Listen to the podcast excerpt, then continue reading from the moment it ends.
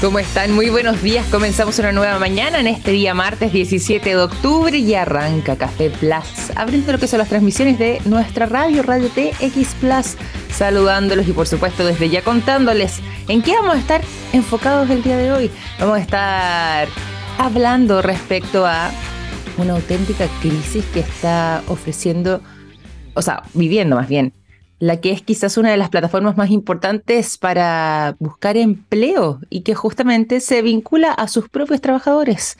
La crisis que estaría atravesando LinkedIn después de una masiva ola de despedidas. Ya les voy a contar ahí los detalles porque es un buen ejemplo también de cómo con la irrupción de ciertas tecnologías, hay ciertos puestos de trabajo que van a comenzar a quedar atrás. Lo que está sucediendo ahí es algo que vamos a estar abordando durante esta mañana en nuestro programa porque además se ha convertido en un tema a analizar y a observar por gran parte eh, del mundo que eh, ha estado enfocado tanto en el aspecto laboral, como mencionábamos, como eh, además en lo que pueden ser estos nuevos cambios a propósito de la manera en la que las dinámicas laborales pudiesen empezar a verse afectadas con la incorporación de la inteligencia artificial, de las nuevas tecnologías, como mencionábamos antes, y ver ahí también cómo serían esos resultados. También estaremos conversando sobre eh, otra plataforma que eh, ha estado haciendo noticia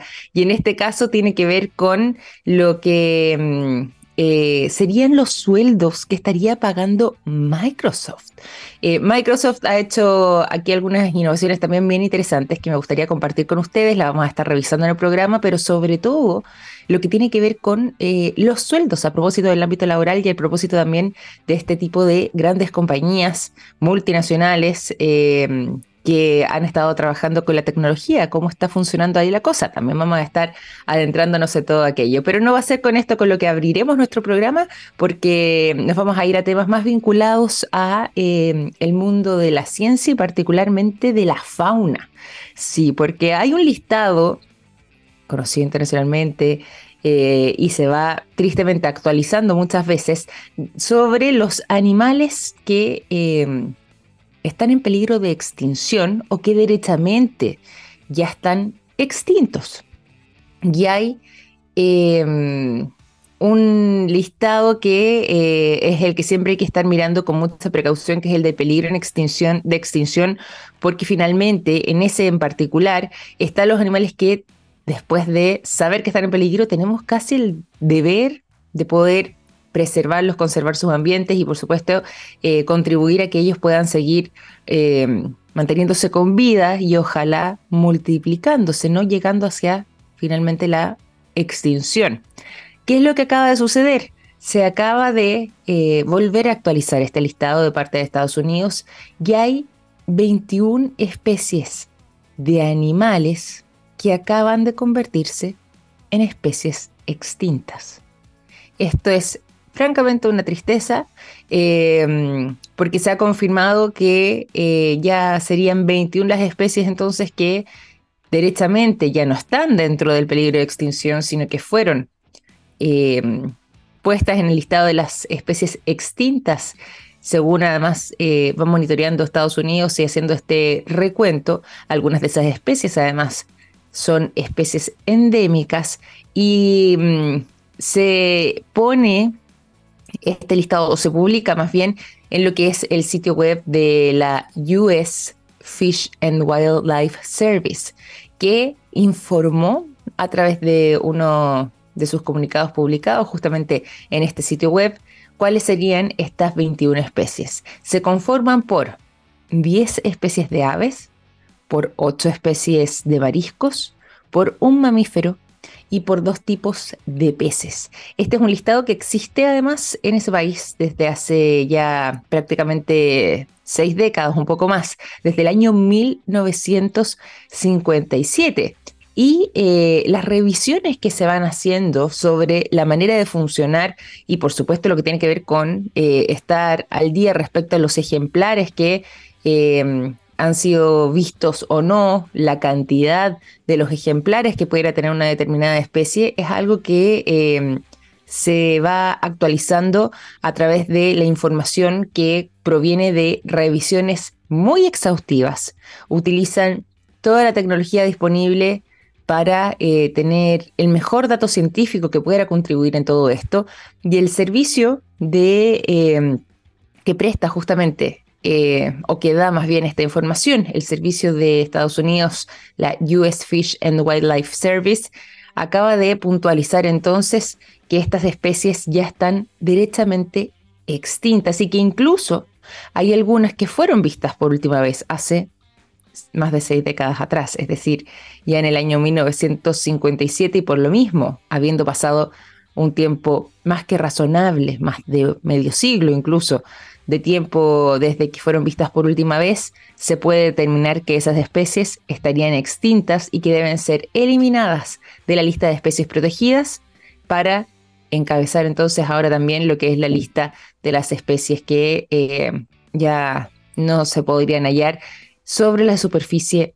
terrestre a causa justamente, en muchos casos, de la acción humana, también de algunos factores climáticos, pero esencialmente tiene que ver con eh, el tratamiento que nosotros como especie también le hemos dado a esos animales en particular y cómo a raíz de ciertos cambios que hemos generado también en sus hábitats hemos terminado impactando en la vida de ellos. Ahora, es lo que agrega también este comunicado, que eh, esto cuenta con una especie de protección federal, por eso esta lista es tan importante y por eso además la revisión está tan exhaustiva, porque eh, esta protección federal, es decir, que atraviesa todo el territorio norteamericano, también em, es una especie de respuesta tardía frente a lo que eh, venía siendo una realidad anunciada desde hace mucho tiempo.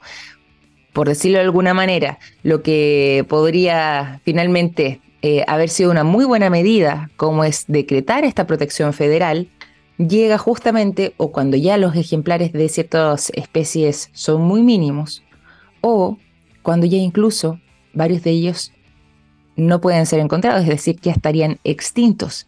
Y eso es lo que ha sido parte de la queja y el reclamo que han hecho eh, por parte de este servicio que eh, vuelve a relevar lo que es la importancia de conservar las especies en peligro de extinción antes de que sea demasiado tarde y ya no haya vuelta atrás. Eh, pueden ahí revisar este listado, se los voy a dejar nuevamente, ya se los he mencionado, pero para que revisen el sitio web es el servicio llamado US Fish and Wildlife Service. Y ahí pueden encontrar entonces todo lo que tiene que ver con esta publicación que está recientemente actualizada y donde ya habrían 21 especies de animales que estarían completamente extintas, que vienen a engrosar esta lista y que salen por lo mismo de la lista de las especies en peligro de extinción porque no habrían sido vistos más de sus ejemplares en varias, varias décadas una manera aquí diferente de comenzar, pero también haciendo hincapié en la importancia que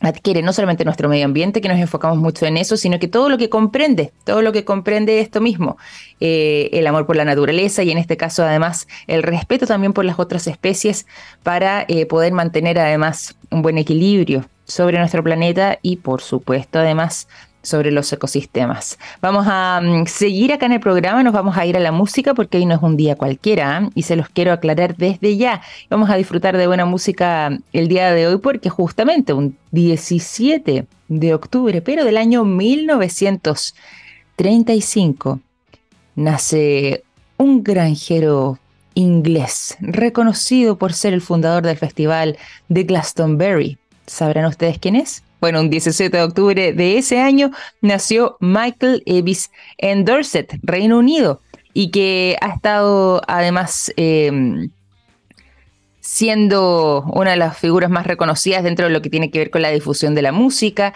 Y em, tuvo una interesante y muy nutrida eh, carrera en el desarrollo de distintos festivales, eh, no solamente el Festival de Glastonbury, también el de Bath, Bath Festival of Blues, donde eh, además, después de haber visto la inspiradora actuación de Led Zeppelin, terminó organizando el Pilton Pop Folk and Blues Festival ya en el año 1970. Es un reconocido de la música y justamente vamos a disfrutar durante esta mañana de parte de los sonidos que fueron componiendo estos festivales. Nos vamos a ir directamente a lo que estuvo sucediendo en Glastonbury en el año 2000 con el sonido completamente en vivo en esa oportunidad del gran David Bowie con la canción Siggy Stardust.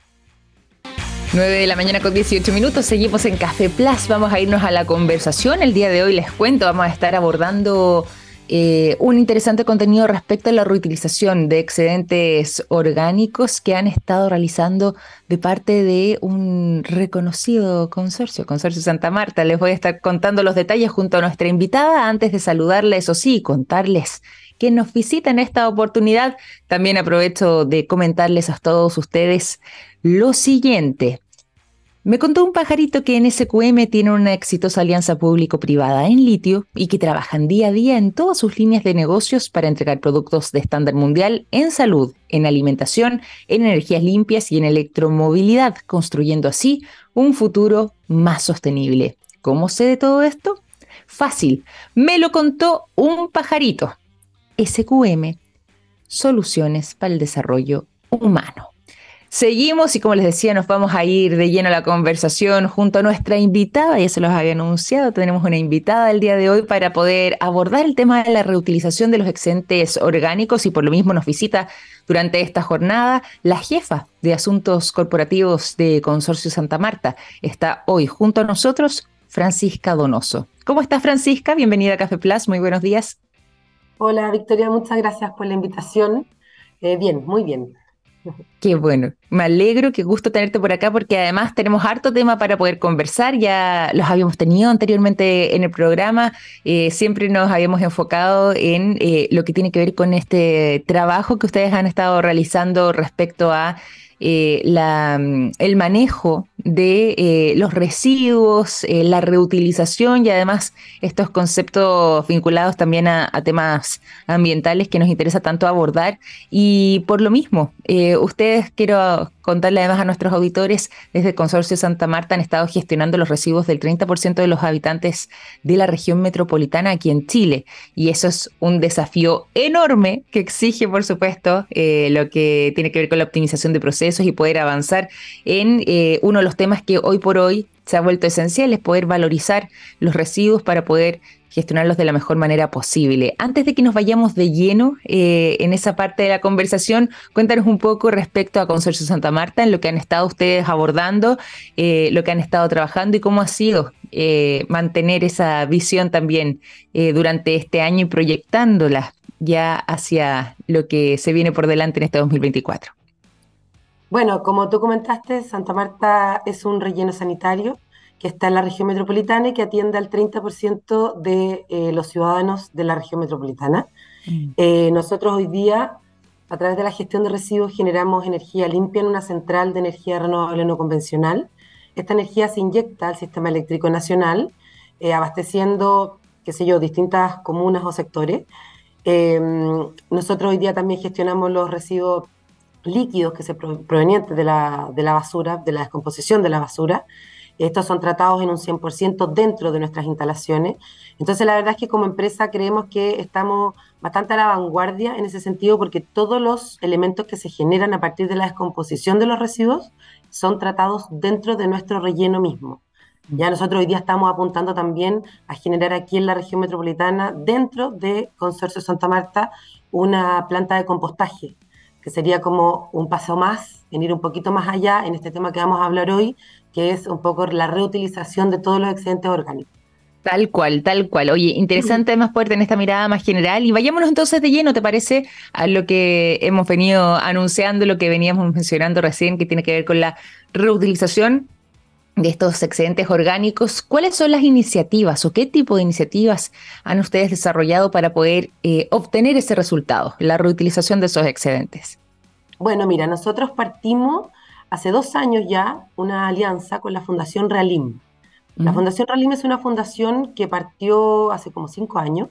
Ellos empezaron muy chiquitito a eh, reutilizar residuos orgánicos de ferias libres, ¿ya? Toda una escala menor, en autos, camionetas, eh, muy chiquitito. Partieron en Tiltil, llevando en el fondo estos residuos orgánicos de las ferias libres a los animales que estaban en Tiltil, que producto de la sequía no tenían alimento, ¿ya? Eh, todo esto nace a Cristóbal Meriño, que es el director de esta fundación, partió esta iniciativa, nosotros lo conocimos a él, encontramos que su proyecto era realmente innovador y realmente mm. eficiente porque es una economía circular inmediata. Entonces, como Santa Marta, nos unimos a esta fundación, hicimos una alianza y hoy día llevamos ya más de 600 toneladas de residuos orgánicos de lo Valledor, porque nosotros trabajamos con lo Valledor, Realim y Consorcio Santa Marta.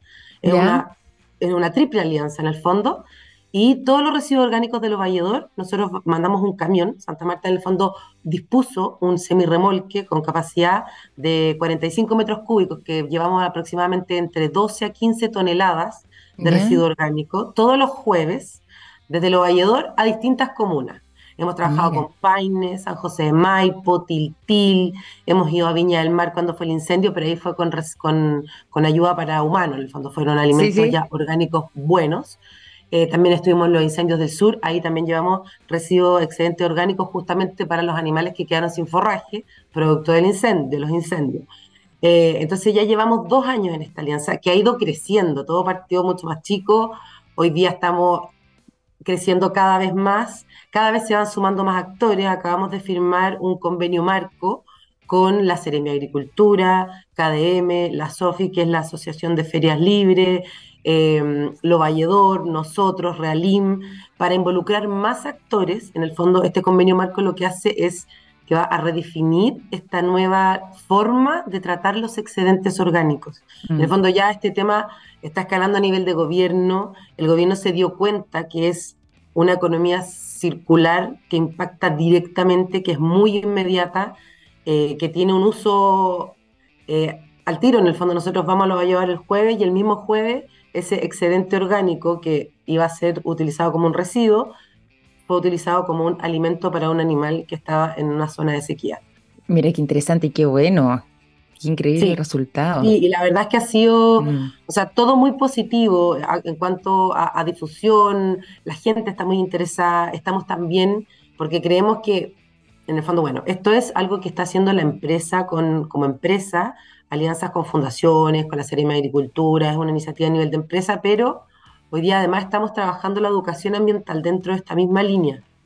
¿ya? Hoy día tenemos, estamos implementando en dos escuelas rurales de las localidades aledañas a nuestro proyecto talleres medioambientales, donde los llevamos a conocer nuestro relleno sanitario, con todo lo que implica la operación, generación de energía, etc. Y aparte los llevamos a la carga de la, cómo se carga el camión en los valledor con los excedentes orgánicos a todos estos grupos y además los llevamos después a la entrega. Entonces, en el fondo, se educa ambientalmente en las posibilidades que hay de reutilizar. Yo siento que cuando uno le muestra a jóvenes o a niños, eh, bueno, un relleno sanitario de partida, porque yo siento que uno, o sea, nadie sabe dónde termina el papel que votó, la sandía Toda la razón. ya, nadie sabe. Y no se imaginan ni dimensionan tampoco lo, distinto que es a lo que uno imagina, porque todos tenemos en la cabeza esta imagen de, basura expuesta, de, qué sé yo, suciedad, mugre, y, es diametralmente opuesto. Entonces es importante que lo conozcan, es parte de educar. Y por otro lado, lo que se puede generar, y eso incentiva a que, a que en el fondo las personas y las futuras generaciones se paren en origen, que es un poco a lo que nosotros apostamos. Y en el fondo no se puede generar ninguna estrategia de valorización o de reciclaje o de reutilización si es que en origen nosotros no separamos. Mm. Porque si no se separa en origen no hay nada, nada que podamos hacer una vez que ya está todo mezclado dentro de una bolsa eh, contaminado entre, entre sí, digamos, porque la fruta contaminó el cartón, así, etcétera. Entonces, en el fondo es un poco es un poco hacer parte de, la cadena, pero hacerse cargo de, más allá de, la iniciativa propiamente tal que tenemos hoy con Realim, eh, hacerse cargo de educar, de, en el fondo. Absolutamente. Absolutamente. Y bueno, y allí tú, tocabas varios puntos interesantes y aquí solamente para precisar, eh, respecto a lo que podría ser este trabajo a gran escala. Cuando uno piensa en la reutilización de los excedentes orgánicos, muchas veces se imagina haciendo la pega en chiquitito desde la casa, por decir de alguna forma. Y tú decías también, nadie necesariamente está muy consciente de hacia dónde van a terminar esos residuos, pero cuando lo llevamos a eh, gran escala, ¿es posible reutilizar esos excedentes orgánicos eh, a gran tamaño, es decir, a gran escala, para poder efectivamente contar con ese resultado? Yo creo que sí, la verdad es que, o sea, hoy día lo estamos viendo con lo que se está haciendo en Los Valledor, que si bien, no sé si es a gran, gran escala, pero efectivamente ya llevamos casi 600 toneladas de residuos orgánicos reutilizados, que no, es una cifra menor. Muy buen volumen, claro. Claro, pero en el fondo, o sea, piensa tú que nosotros vamos solo los jueves. O sea, se podría ir mm. lunes, martes. Los Valledor genera esa cantidad todos los días. Entonces, mm. efectivamente, yo creo que eh, es muy bueno esto, esto que te contaba yo de este convenio marco con la Seremia de Agricultura, eh, donde estaba KDM, KDM es el otro relleno sanitario que está en la región metropolitana. Entonces, mientras más actores nos vayamos sumando a este tipo de iniciativas, actores que podemos apoyar, que podemos empujar este tipo de iniciativas, eh, yo creo que cada vez va a ser a más escala. Residuos orgánicos hay, a mí no me cabe duda. Y, es fácil, en cierto modo, porque, por ejemplo, las ferias libres de todas las comunas de la región metropolitana generan residuos orgánicos, que son, vienen ya, ya separados. Si bien, obviamente, yo creo que, como te comentaba, hay que educar, porque, por ejemplo, las personas de las ferias libres disponen en el mismo tambor las hojas de lechuga sobrantes con latas de bebida, plástico, ya, y eso no puede pasar. En el fondo, lo que hace la Fundación Realín, que tiene 500 voluntarios, en Lo Valledor es se carga este camión y los voluntarios van a separar, a sacar, por ejemplo, la bolsa de plástico, eh, la botella de bebida que venía entre medio, porque si eso llega al animal, eso es un riesgo. Entonces, en el fondo, lo que nosotros tenemos que evitar, o sea, lograr es que el residuo orgánico venga solo el residuo orgánico y nada más. Y claro, y eso yo creo que sí se puede hacer a gran escala siempre y cuando vayamos sumando actores. El, gobierno ya se sumó a través de la Serie de Agricultura, eh, pero también yo creo que hay un tema de, un esfuerzo en el fondo por la recolección separada de los residuos, que yo sé que hay algunas comunas que en las que se está llevando a cabo, pero son la minoría y es un proyecto que está recién partiendo. Entonces, en el fondo, es importante eh, la inversión porque en el fondo no logramos nada si es que no, si es que no se recolecta separadamente, es muy difícil que todos los ciudadanos vayan a puntos limpios o a centros de separación a dejar su residuos. En el fondo, pero a ver, hay un largo camino por, por, recorrer en ese aspecto, en el aspecto domiciliario, pero siento que en el aspecto de feria, lo valledor, em, no sé, también está La Vega, hay partes lugares de donde se pueden sacar todos los residuos orgánicos y, generar un cambio, porque son bastante cantidad la que nosotros todos los jueves llevamos entre 9 y 12 toneladas de residuos orgánicos desde Nueva York. No sé, una cantidad importante. Y como decías tú, solo los jueves, o sea, si esto lo lleváramos a eh, 3, 5, quizás ya, no sé, la semana completa, eh, obviamente vamos a estar hablando de volúmenes aún más grandes y, eh, por supuesto, ¿sí?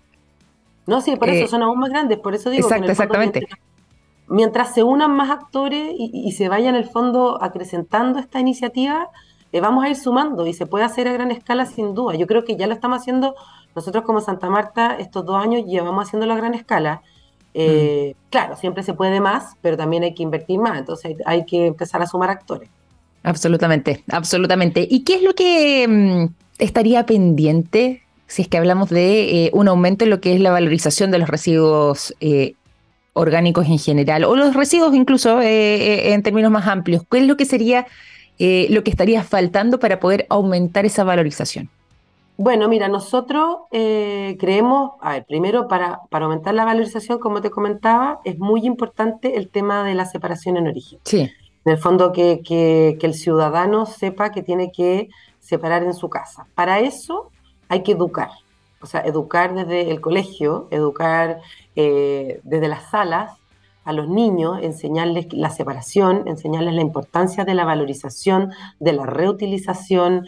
Eh, son conceptos que ellos ya deberían manejar muy bien, porque finalmente en este caso son los niños los que le van a enseñar a los papás eh, y los papás los que van a tener que obedecer a estos niños, en el fondo, es como una cadena, ya que, que, después esos niños van a ser las futuras generaciones de papás, ya no va a ser tan necesario, en el fondo, que el niño le enseñe al papá, pero hoy día lamentablemente es así porque, porque los otros quedaron fuera nomás.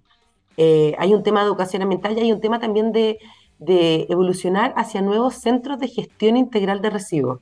Hoy día eh, la región metropolitana tiene rellenos sanitarios, pero nosotros en Antofagasta tenemos un centro integral de gestión de residuos que es Chaqueta Blanca. Este centro integral, además de tener un relleno sanitario, tiene una planta de valorización de residuos y además tiene una planta de compostaje dentro de lo mismo.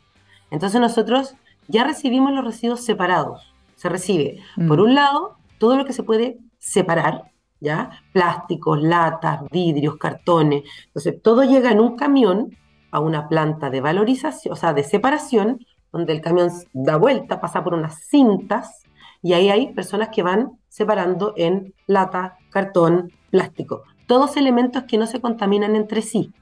¿Ya? Porque son todos secos, que eso es importante. Y toda la fracción orgánica, qué sé yo, la poda de las municipalidades, los residuos de las ferias libres, como te comentaba, etcétera, se van a nuestras canchas de compostaje. ¿ya? Nosotros, esas canchas de compostaje, nosotros entregamos todo lo que se genera ahí, todo el compost, se lo devolvemos a la municipalidad y la municipalidad lo utiliza en eh, mejorar sus áreas verdes plazas, mm. parques, etcétera. Y todo lo que se separa, nosotros hoy día lo estamos derivando a una empresa que para, que para que se haga cargo en el fondo de la reutilización, ¿ya? Y en el fondo así es como deberíamos evolucionar en cuanto a la gestión de residuos a nivel país. O sea, hoy día la región metropolitana, Santa Marta tiene un relleno sanitario y vamos, estamos presentamos ya una pertinencia para tener una cancha, una cancha planta de compostaje. Pero a futuro deberíamos también tener separación, valorización, eh, no sé, chipeo de NFU, que son los neumáticos. Ya, eh, sí, sí. Nosotros utilizamos los neumáticos en nuestra gestión, en nuestra operación lo utilizamos para proteger un poco la impermeabilización que tiene que tener el relleno. Nosotros estamos utilizando los neumáticos fuera de uso, que es el NFU. Pero la idea sería, ojalá, que se pudiera hacer con una planta chipeadora de NFU, ya para poder en el fondo buscarle un uso nuevo a esos neumáticos y además eh, poder reutilizar este caucho. Que totalmente, totalmente. Tiene otros usos. Absolutamente. a eso apunta un poco a futuro, según lo que nosotros vemos, eh, la gestión de los residuos. Sí, completamente. Y tú has mencionado a propósito de esa gestión de los residuos y, y has salido acá en la palestra varias veces en la conversación, en tu respuesta, lo que tiene que ver con la educación, que muchas veces viene de la mano, quizás en un paso previo, con la conciencia. ¿Tenemos hoy suficiente conciencia respecto a la importancia de la reutilización y de la oportunidad que se ofrecen eh, a través de eh, el manejo de estos residuos orgánicos para poder avanzar en esta línea? Mira, yo creo, la verdad, que hay más conciencia que antes, sin duda. Eh, yo creo que hay, hay, hay harto tema. yo veo, en los, por lo menos en los colegios rurales que nosotros trabajamos, Está dentro de la malla curricular el tema de medio ambiente, el tema de sustentabilidad. Eh, nosotros recibimos colegios, eh, universidades, institutos eh, de visitas a nuestras instalaciones. Esas visitas las coordino yo y las hago yo. Son visitas en el fondo totalmente educativas, donde nosotros mostramos el proceso de la gestión de los residuos mm. y veo que hay harto colegio. Yo recibo harto colegio de niños de octavo, de séptimo, de sexto, eh, donde van en el fondo, estas visitas van asociadas a alguna tarea o parte de la malla curricular. En el fondo no es que vayan a visitarnos por, ir de paseo. Entonces, yo veo que sí, pero creo que falta mucho todavía em, a las generaciones mayores. También me toca recibir adultos, tercera edad, etcétera, y ellos se impresionan mucho y dicen, ¿cómo ha, cómo ha cambiado el mundo? ¿Cómo, ¿Cómo ha cambiado todo? Y yo creo que sí, que efectivamente hoy día hay una mayor conciencia, pero falta aún más, falta mucho más y creo que eso es responsabilidad de todos los actores que estamos insertos en este tema. Eh, ahí está, me refiero al gobierno, a las empresas como nosotros, a, todos los que, a la educación, eh, porque creo que es muy importante que las nuevas generaciones vengan con esto como un chip metido adentro y que, y que, y que, sea parte del día a día. En el fondo, el reutilizar, el separar, el valorizar, en el fondo son conceptos que, em, que, siento que deben ser parte de nuestro vocabulario mucho más seguido y, pensarlo en distintos ámbitos, que, se te vengan a la mente en muchas situaciones. Y eso, para que eso suceda, efectivamente tienen que ser parte de tu vida diaria. Si no, no van a suceder nunca. Y eso, claro, yo sí creo que ha mejorado bastante. Eh, creo que hoy día la gente sabe, al menos sabe, uno dice reutilizar, valorizar, y la gente sabe de lo que estamos hablando. Eh, pero falta todavía, falta un poco, siento yo. Eh, y bueno, nosotros, como te comentaba, recibimos al año entre 500 y 900 personas en nuestro relleno sanitario de visitas, todas educativas. Y la verdad es que ha sido una experiencia muy, muy, muy importante y muy valorable, porque la gente no sabe no se imagina lo que hay detrás de, como te decía, botar un papel al basurero. Y, la verdad es que quedan todos muy impactados, quedan gratamente impactados, la verdad, porque, mm. porque uno tiene otra imagen. Y, por eso también aprovecho esta plataforma para invitarlo, escríbanos en nuestra página web, lo que sea, eh, porque la verdad es que es muy interesante visitar un relleno sanitario. Uno cree que no, pero sí, pero es, realmente interesante. Oye, una de las conversaciones que tuvimos con ustedes la última vez acá en el programa, eh, justamente lo concluimos con esa invitación que eh, me gusta además, Francisca, que la vuelvas a hacer tú también, a poder acercarse, a poder conocer, para poder entender también de lo que estamos hablando, pero además vivir la experiencia para poder además generar mayor conciencia respecto a lo que implica todo lo que tiene que ver con la gestión de residuos. Así que por lo mismo, y hacia allá iba a ir eh, en estos momentos, aquí nos decías que visitáramos el sitio web, no sé si es que están con redes sociales, ¿te parece si lo recordamos y entregamos también esas coordenadas para quienes estén interesados, ya sea en poder agendar una visita o bien directamente poder eh, conocerlos más a través de las publicaciones que ustedes realizan? Sí, sí, nosotros tenemos, bueno, nos pueden escribir por cualquiera de nuestras plataformas. Tenemos Instagram, que es Gestión Sustentable CL, eh, tenemos también LinkedIn, que es Consorcio Santa Marta, y eh, nuestra página web, que es www.csmarta.cl. En las tres plataformas nos pueden escribir directamente, solicitar visita.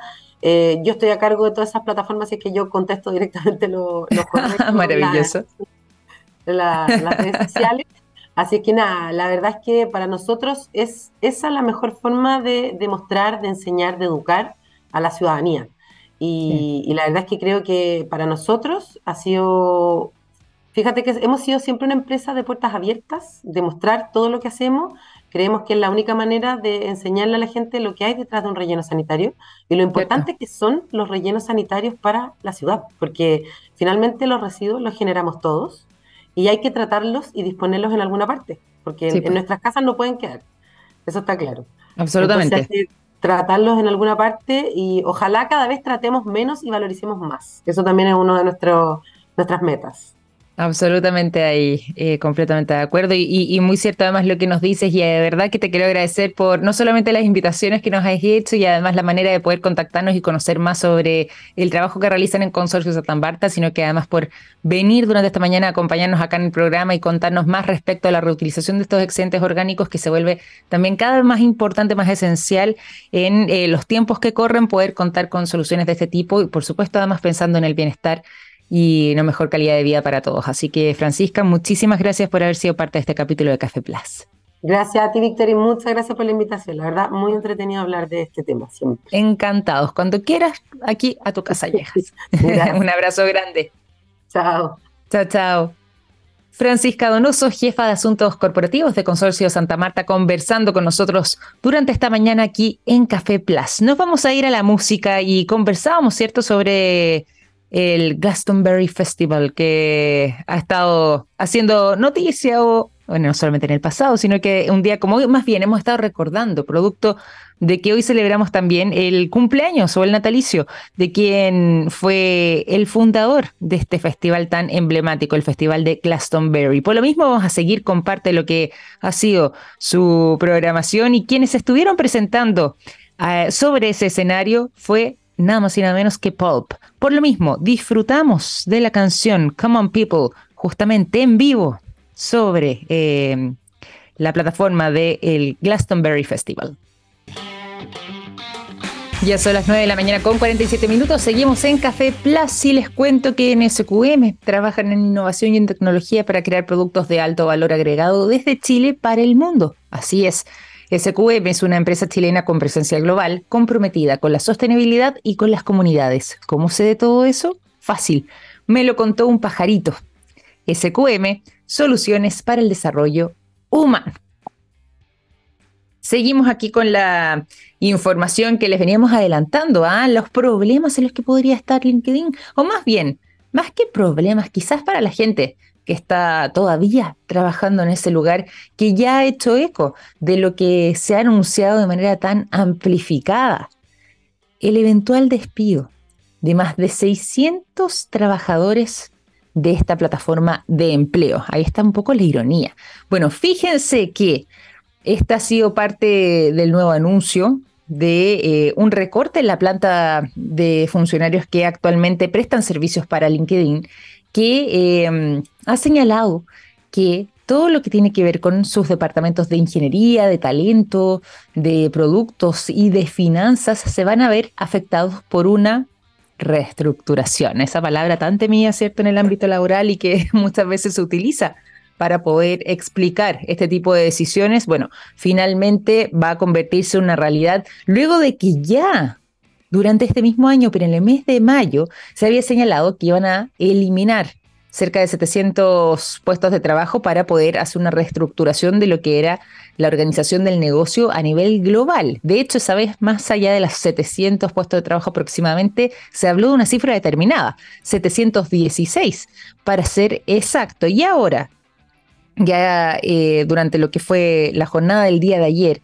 se anunció el despido de 668 personas que actualmente prestan servicios en los departamentos mencionados anteriormente, ingeniería, productos, talentos y finanzas.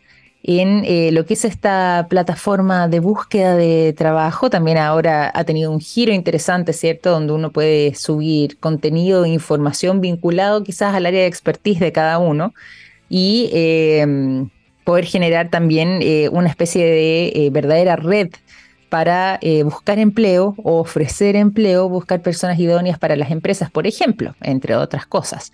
Bueno, ellos estarían atravesando entonces este momento en particular. No se ha mm, efectuado de momento los despidos, pero sí se sabe que van a ser cosa de días o incluso quizás horas antes de que comiencen a materializarse y eso ha generado una enorme ansiedad y por supuesto un cierto temor frente a quienes puedan ser las personas que ya dejen de prestar servicios eh, para esta compañía. Recordar que en el caso al menos de eh, LinkedIn o LinkedIn, que debe ser eh, la manera adecuada de, pronunciar este nombre, ellos son propiedad de Microsoft.